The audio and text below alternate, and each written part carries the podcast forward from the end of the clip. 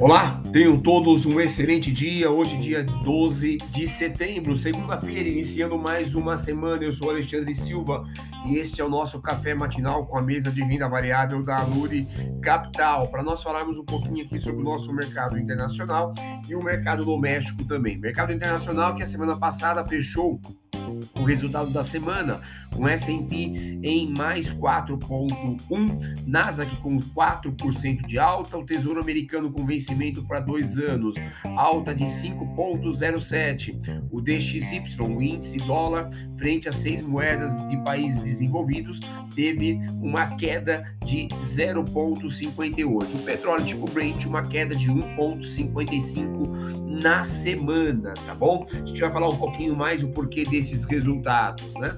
É, os, na verdade, por que, que nós tivemos indicadores tão importantes na semana anterior, né? Nós tivemos aí o PMI é, composto americano apresentando 44,6 pontos. A expectativa é que ele chegasse até 45 pontos, vem um pouquinho abaixo, né? Mas mostra que a indústria americana continua forte, né? É, nesse momento, tá? Mas o principal indicador que veio lá dos Estados Unidos foi o livro bege, né?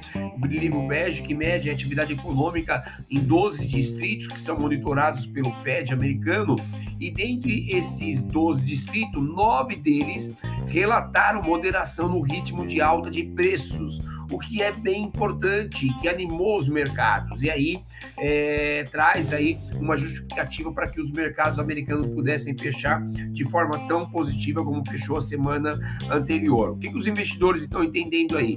Que embora o patamar de inflação esteja relativamente alto ainda para os padrões americanos, ele pode estar mostrando é, um topo, né? Ele pode estar mostrando aí que esteja é, no máximo é, dessa inflação, né? E aí, obviamente, é, isso traz ânimos para as bolsas, tá certo? Foi exatamente isso que aconteceu. Óbvio que a gente precisa ir acompanhando, a gente tem outros indicadores bem importantes para a semana, que a gente vai falar um pouquinho mais abaixo, mas foi exatamente isso que aconteceu e todo mundo está monitorando isso, tá bom? Lá na União Europeia, nós tivemos a decisão de taxa de juros é, do, do, bloco europeu, né, que trouxe uma alta de 0,75, uma alta bem significativa, a expectativa era de, é, de 0,5% de alta e veio essa alta de 0,75, né? O que mostra que o Banco Central é, Europeu está correndo atrás de controlar a inflação, que continua alta lá no bloco, tá certo? Saiu também o PIB do bloco europeu, ele apresentou uma alta de 0,8, a expectativa era de uma alta de 0,6 vocês veja que a atividade econômica por lá continua ainda é, é, é, bem acelerada. Porém, porém, obviamente, a inflação está bem alta por lá, por isso que teve esse aumento de taxa de juros. Aqui no Brasil, o que mais chamou a atenção foi o IPCA, né? O IPCA aqui no Brasil, ele trouxe uma deflação de 0,36%, tá? E a expectativa é que ele trouxesse uma deflação um pouco maior de 0,39, né? Ela veio abaixo, né? E já era sabido disso. Entretanto, vários grupos que são medidos ali ainda trouxeram é, aumentos, né? O que mostra que a nossa é, diminuição de inflação está muito linkada à diminuição dos preços dos nossos combustíveis e da própria energia elétrica, né? Mas nós temos uma série de outros que estão aí, é, de outros itens que estão é, aumentando a inflação, tá certo? Inclusive, um deles é as refeições fora do lar, né? Que está trazendo aí um aumento significativo, dentre outros, tá bom? É, então, isso pode é, trazer e ajudar é, ao Banco Central Brasileiro na sua decisão de taxa de juros. Pode ser que venha mais um aumento aí de 0,25, né? Foi o que o Roberto Campos Neto disse na semana anterior. Os mercados internacionais eles já abriram neste momento o S&P com mais 0,41, Nasdaq com mais 0,45, as notas do Tesouro Americano com menos 0,53,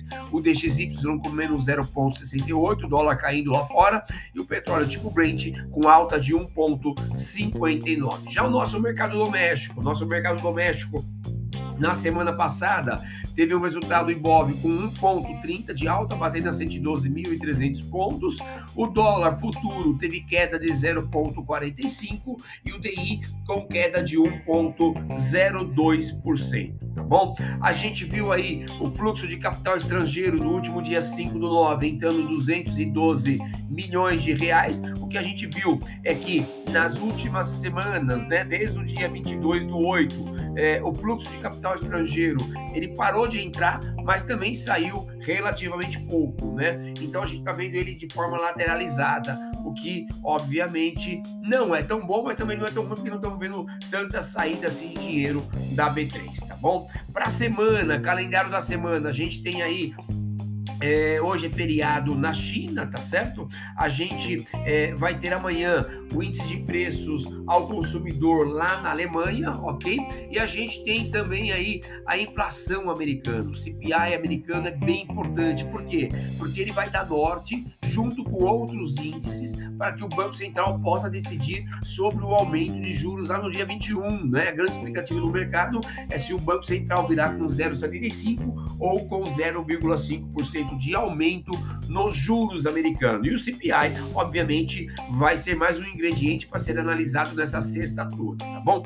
Na próxima quarta-feira a gente tem índices de inflação aí, né? Lá no Reino Unido, é, a inflação ao consumidor, vamos ter inflação ao produtor também no Reino Unido, produção industrial lá no bloco europeu, vendas de varejo aqui no Brasil, né? Bem importante acompanhar como é estão as vendas de varejo aí no Brasil, é, inflação ao produtor lá nos Estados Unidos Unidos, tá bom? Na quinta-feira, quinta-feira que é bem lotada aí de indicadores, a gente vai ter aqui no Brasil o IBCBR, o nosso PIBinho, né? Prévia do PIB aí. Então, o IBCBR saindo na próxima quinta-feira e a gente vai ter aí é, índice de atividade industrial é, no Empire State, lá em Nova York, e na Filadélfia, tá bom? Além da produção industrial nos Estados Unidos e China também traz produção industrial, venda de varejo taxa de desemprego lá na China. Tudo isso na quinta-feira. Para fechar a semana, na sexta-feira, tem aí vendas de varejo lá no Reino Unido e o índice de preços ao consumidor no bloco europeu, tá? Então, veja que a semana vai ter bastante indicadores econômicos aí voltados para a medição de inflação ao redor do mundo. Então, muita atenção, porque obviamente todo mundo está de olho em relação a isso, tá? Então, essas são as principais informações que vão nortear o teu dia de investimento. Tenham todos um excelente dia e um fortíssimo abraço.